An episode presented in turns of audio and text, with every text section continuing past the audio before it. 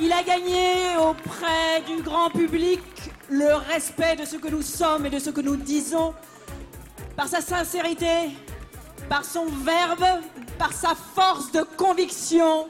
Je vous demande d'accueillir ce soir le représentant du Front de gauche, Jean-Luc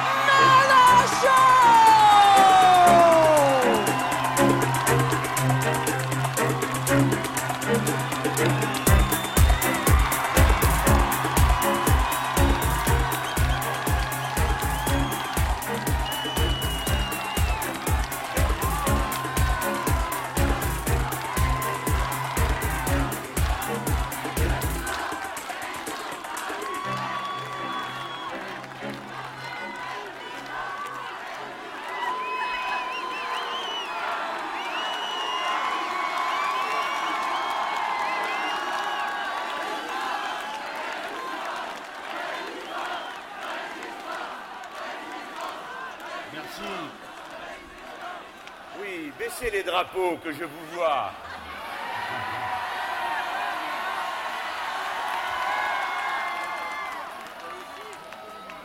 Une nouvelle fois,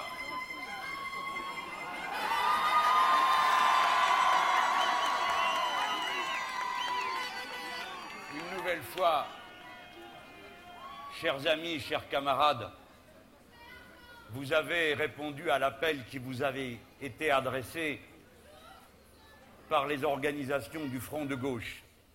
Et je voudrais vous dire combien cette fois-ci, de nouveau, et parce que c'est cette place, la place des martyrs de la bataille de Stalingrad, où nous avons tenu le premier des meetings de la campagne des élections présidentielles et où nous allons tenir le dernier des meetings qui se tiendra, il était important qu'on voit partout en France que la force que nous avons constituée n'était pas un attroupement de circonstances, mais un grand mouvement éduqué, politisé, cherchant en conscience son chemin, capable d'une façon disciplinée de faire les démonstrations qui sont attendues de notre nombre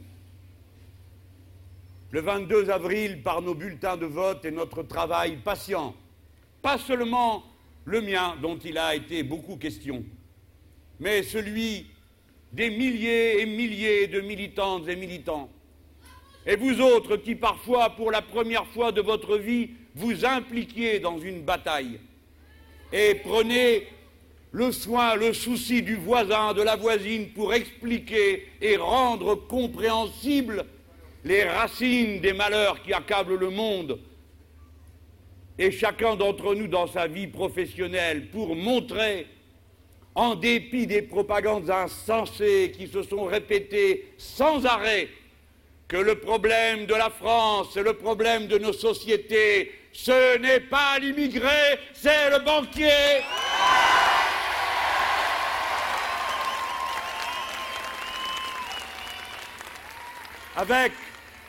Cette patience qui est le propre du peuple quand il se met en mouvement, et de l'intelligence quand elle cherche à éclairer progressivement les ténèbres des préjugés, l'obscurantisme de l'égoïsme social.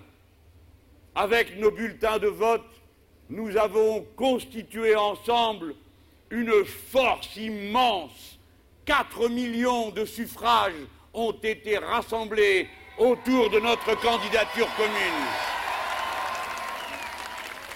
Les trois quarts de la progression de la gauche, je dis bien les trois quarts, viennent de nous et à cette heure, il ne serait question d'aucune victoire possible pour la gauche si vous n'aviez fait tous ce travail patient et obstiné dont vous avez parfois, à juste titre, l'impression d'être si mal récompensé.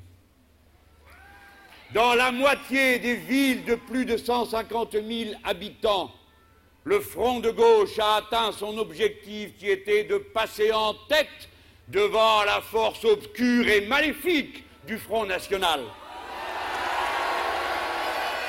Dans les cités populaires, à Vaux-en-Velin, à Aubervilliers, à Stein, à Grigny, à Vénissieux, partout nous sommes devant. Par milliers et milliers, les bureaux de vote populaires dans les villes, dans les villages les plus reculés. Un grand salut aux habitants de Moutoumet dans l'Aude qui nous ont mis si loin en tête, là où il y a tout juste encore la route pour y aller.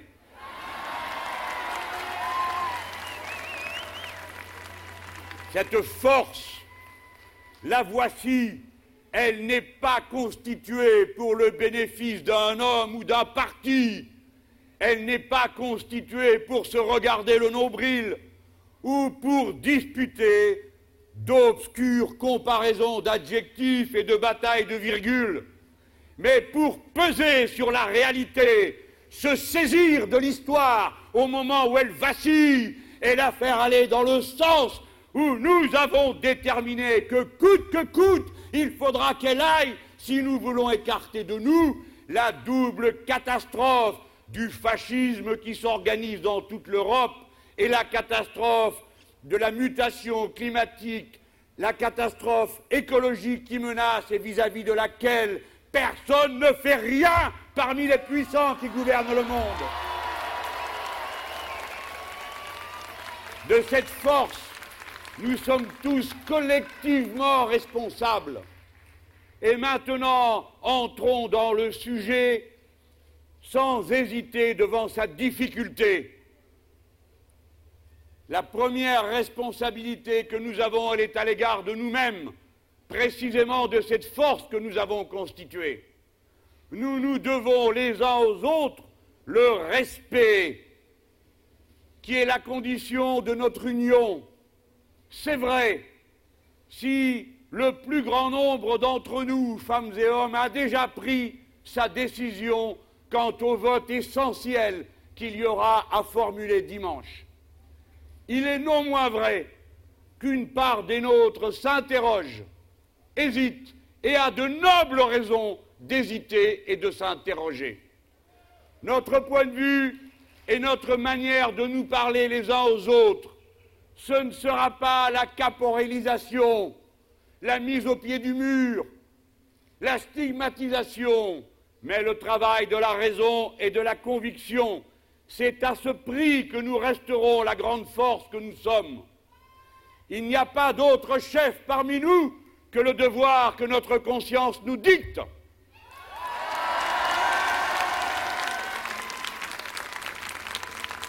Il le faut, cette réflexion approfondie, celle que peut-être nous aurons ce week-end devant nos enfants s'ils nous demandent notre avis ou bien qu'ils sollicitent nos explications pour comprendre ce que nous sommes en train de faire lorsqu'ils n'ont pas le droit de vote.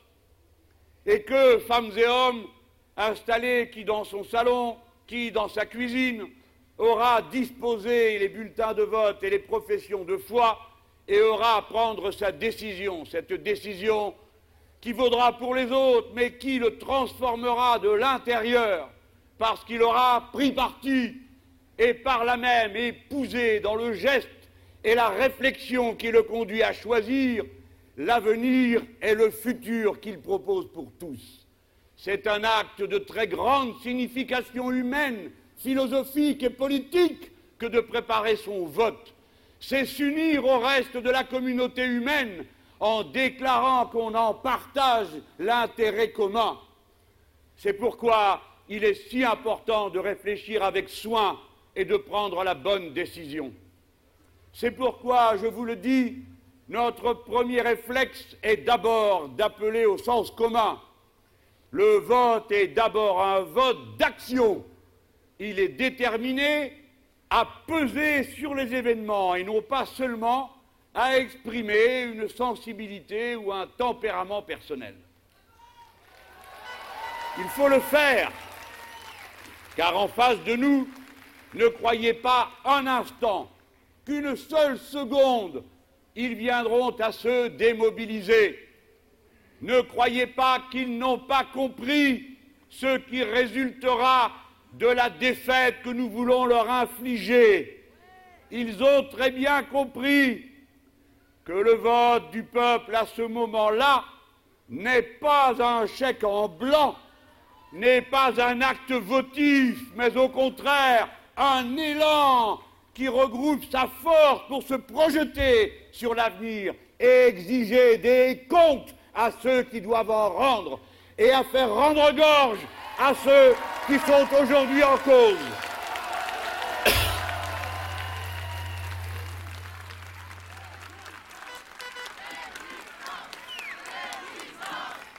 Regardez, mes amis, comme parfois une hésitation peut avoir des conséquences inouïes.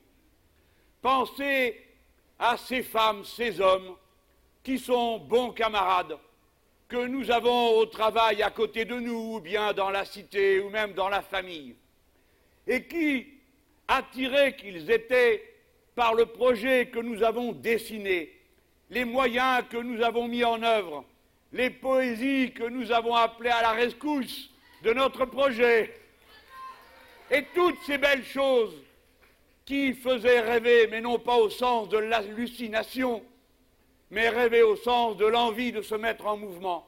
Voyez toutes ces personnes qui, au dernier moment, ont écouté la voix insidieuse de ceux qui nous accablaient, qui de leur calomnie, qui de leur boule puante, ou qui, des fantômes du vote utile.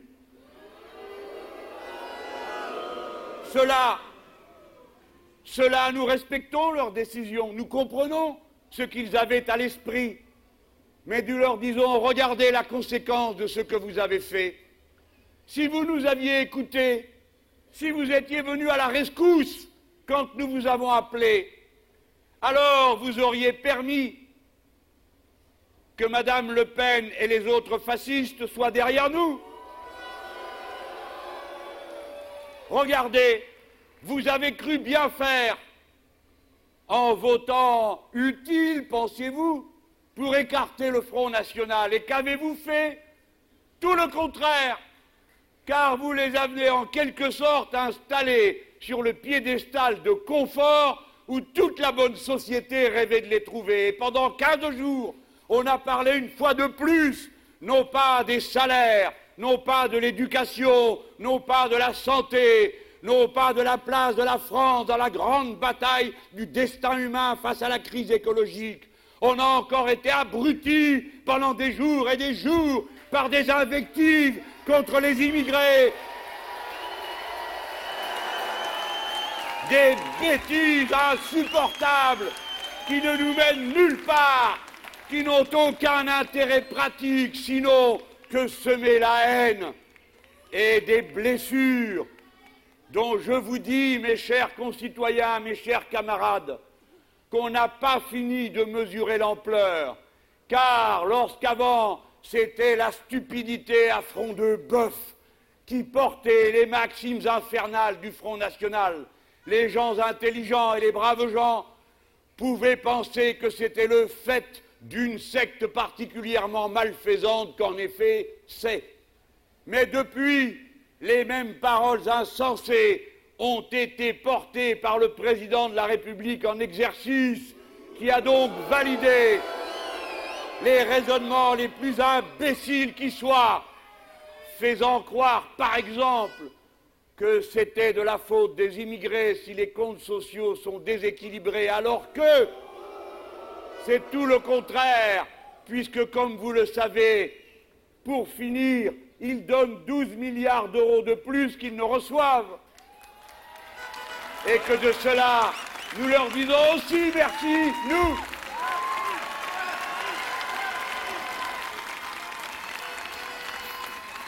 Alors,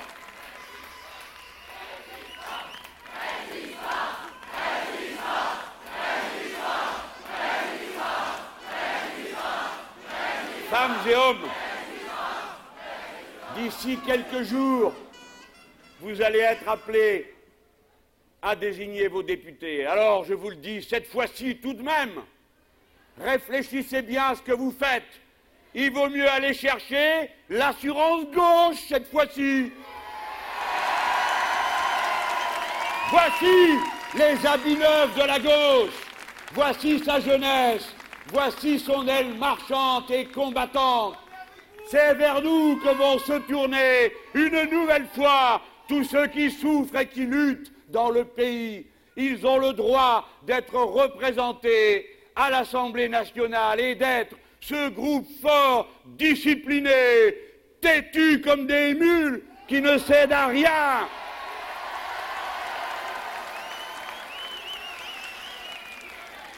Parce que nous dirigeons, nous tous,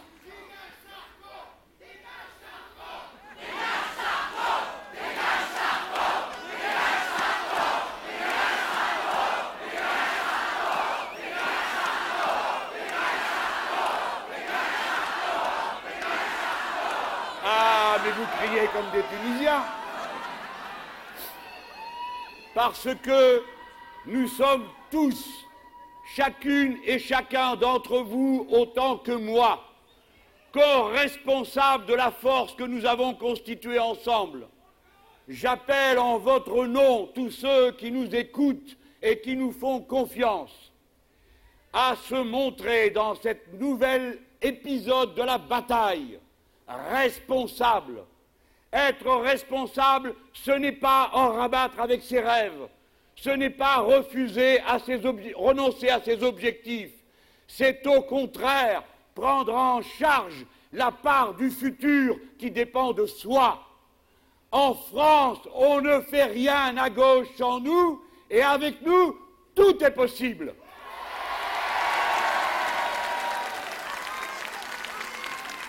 Je m'adresse à vous avec les mêmes mots, les mêmes objectifs inchangés qu'au premier jour. Nous ne demandons la permission à personne de pouvoir nous mobiliser pour virer Sarkozy. Nous ne demandons la permission d'aucun accord ni arrangement de quart de sixième république de pourcentage de SMIC pour pouvoir accomplir notre objectif qui commence de toute façon par chasser le pouvoir de la droite. On ne peut pas se dire partisan de la sixième République, partisan du partage des richesses et en particulier de l'augmentation du SMIC à 1700 euros on ne peut pas se dire partisan de la planification écologique. On ne peut pas se dire partisan de la sortie de la France de la cohorte des États-Unis d'Amérique et de l'OTAN. On ne peut rien faire de tout cela si l'on ne commence pas d'abord par chasser Sarkozy. Je dis amicalement,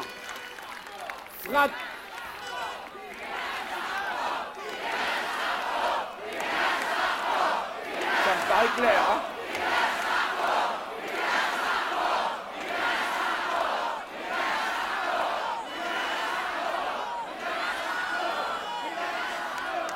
Et maintenant, un mot encore pour que chacun d'entre vous, après avoir déjà entendu des arguments et avant d'en entendre d'autres dont je vous recommande de faire une ample moisson pour les partager ensuite avec les autres, je vous appelle, mes chers compatriotes, mes chers concitoyens, chers camarades, à assumer votre responsabilité dans l'histoire.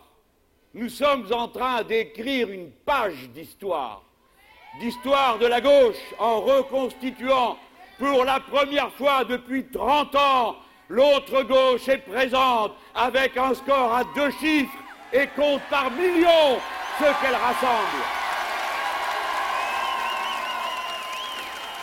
Du monde entier, après que ces images répétées sans cesse de vos rassemblements quasi innombrables, de nos drapeaux rouges flottant au vent à la Bastille, au Prado, sur la place du Capitole, les pays et les peuples s'étonnant et reconnaissant là le visage qu'ils aiment de la France belle et rebelle, sont arrivés de partout les messages d'appui.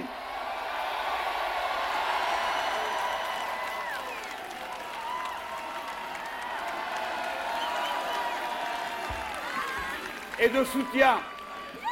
Camarades, nos camarades de toute l'Europe nous ont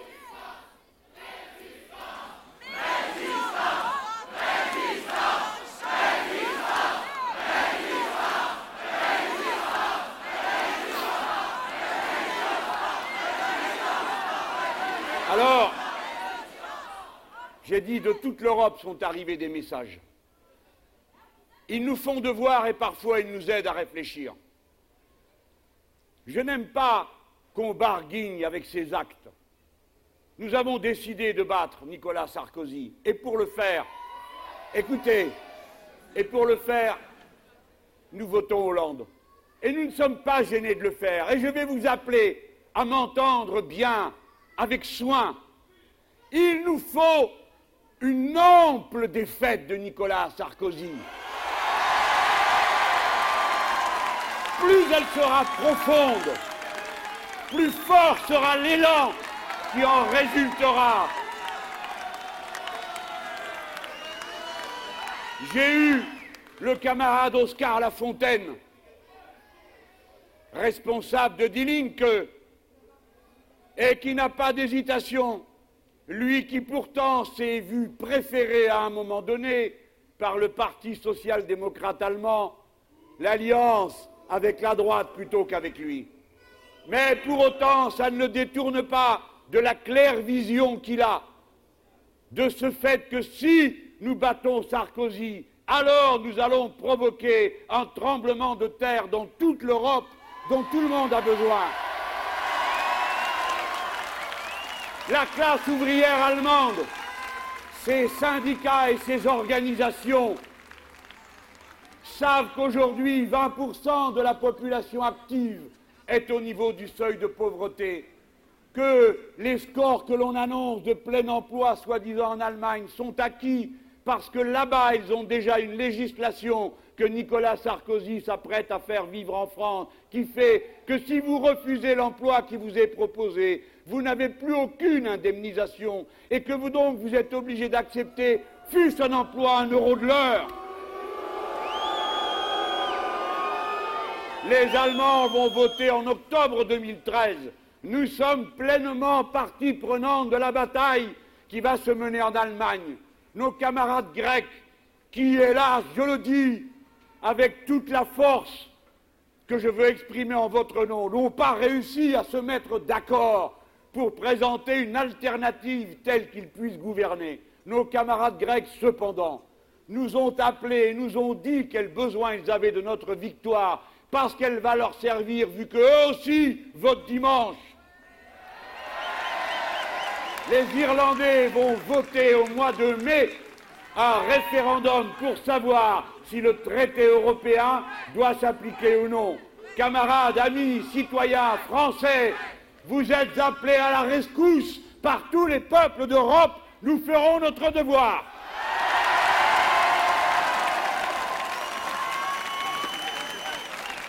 notre autonomie chèrement gagnée par une politique inflexible qui annonce ses objectifs et n'en lâche aucun en cours de route, notre programme que nous avons eu la chance de mettre au point avec vous pendant tant de mois, tout cela, voici les instruments, non pas de je ne sais quel projet de battu par avance, voici les instruments de l'autonomie conquérante.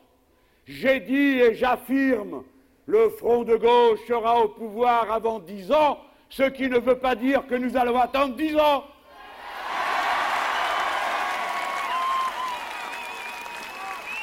Nous n'attendrons pas dix ans parce que nous serons appelés à nos postes de combat bien avant. Le message européen nous a déjà été donné et il s'adresse, si je l'ai bien compris, de la part de la pire droite européenne au futur président de la République française, quel qu'il soit, et nous nous souhaitons que ce soit François Hollande plutôt que Nicolas Sarkozy.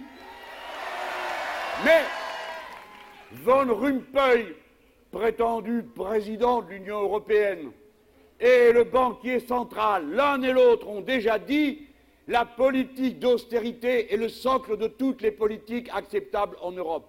Cela signifie que la bataille va commencer lundi au matin. Si nous avons chassé Sarkozy, il n'y a alors plus que deux voies possibles, capituler ou résister. Et pour résister, nous sommes là.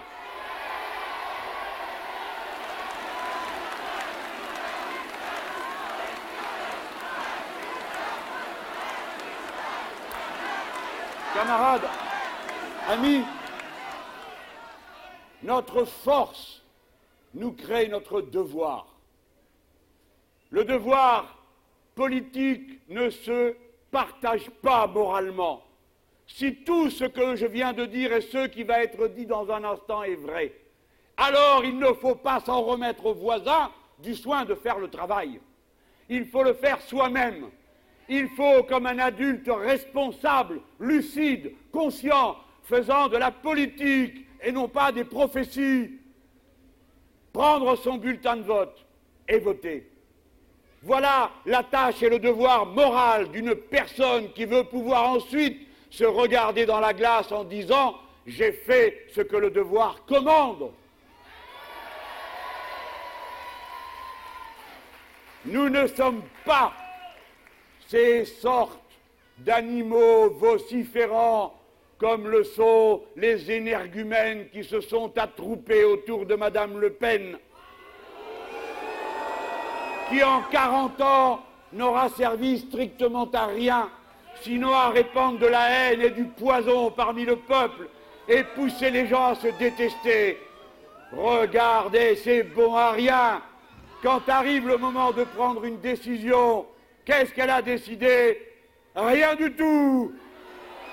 Voilà la complice du système, celle qui le fait durer, durer et durer encore. Plus vite nous en serons débarrassés, plus vite nous pourrons enfin répondre aux questions qui se posent à notre peuple et à notre continent. Et quand nous allons mettre notre bulletin cette fois-ci, nous savons que nous nous en débarrassons de deux pour le prix d'un.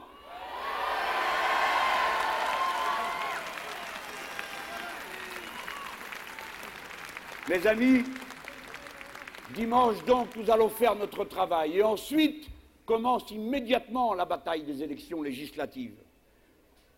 Puisque je ne sais pas, tout simplement parce que nous n'avons pas eu le temps d'en délibérer, ce que sera ma participation particulière à ce combat général.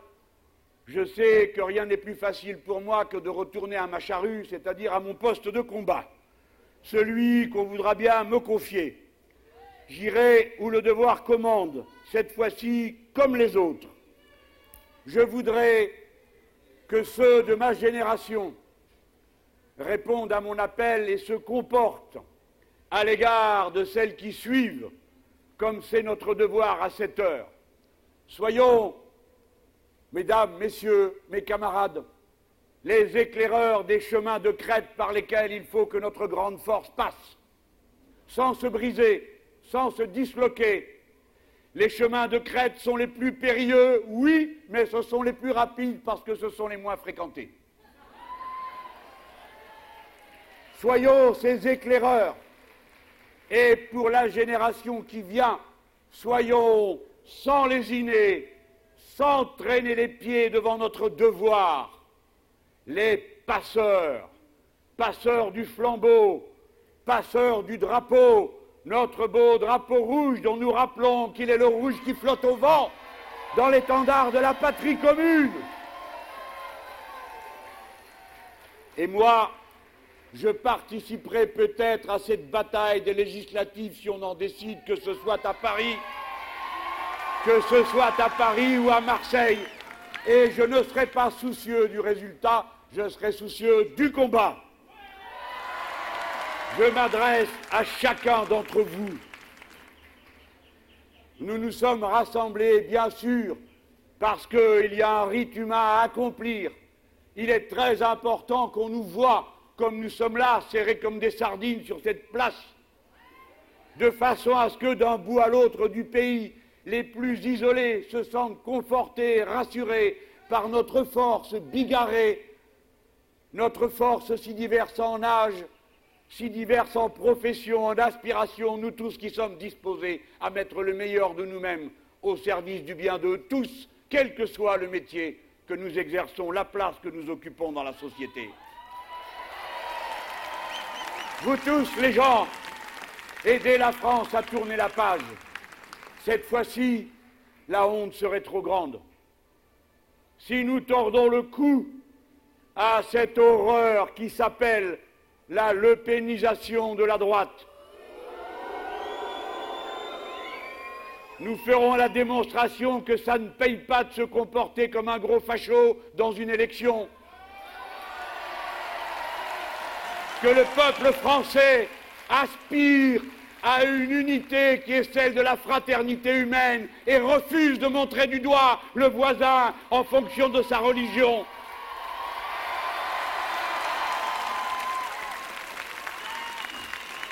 Et nous mettrons un coup d'arrêt qui s'entendra dans l'Europe, je l'espère, car voyez-vous, mes chers concitoyens, ce que nous avons à endurer ici se dessine ailleurs, dans bien d'autres pays. La grande roue de l'histoire est en mouvement et chacun d'entre nous porte une responsabilité individuelle singulière dans le dénouement qu'il faudra bien que les peuples trouvent dans la crise dans laquelle ils sont enfoncés aujourd'hui. Tournez la page, tournez la page. Bien sûr, je sais trop que ce n'est pas suffisant et j'ai envie de dire comme vous, histoire, que tu es lente, que tu es cruelle, et comme nous saurions si bien servir ce pays et l'humanité si la possibilité nous en était donnée. Mais si lente et si cruelle que tu sois, nous tournerons cette page parce que c'est en la tournant que nous réalisons la première des conditions dont nous avons besoin, c'est-à-dire la possibilité d'avoir une page que nous écrivons nous-mêmes. Vive la République, vive la France, vive la République sociale.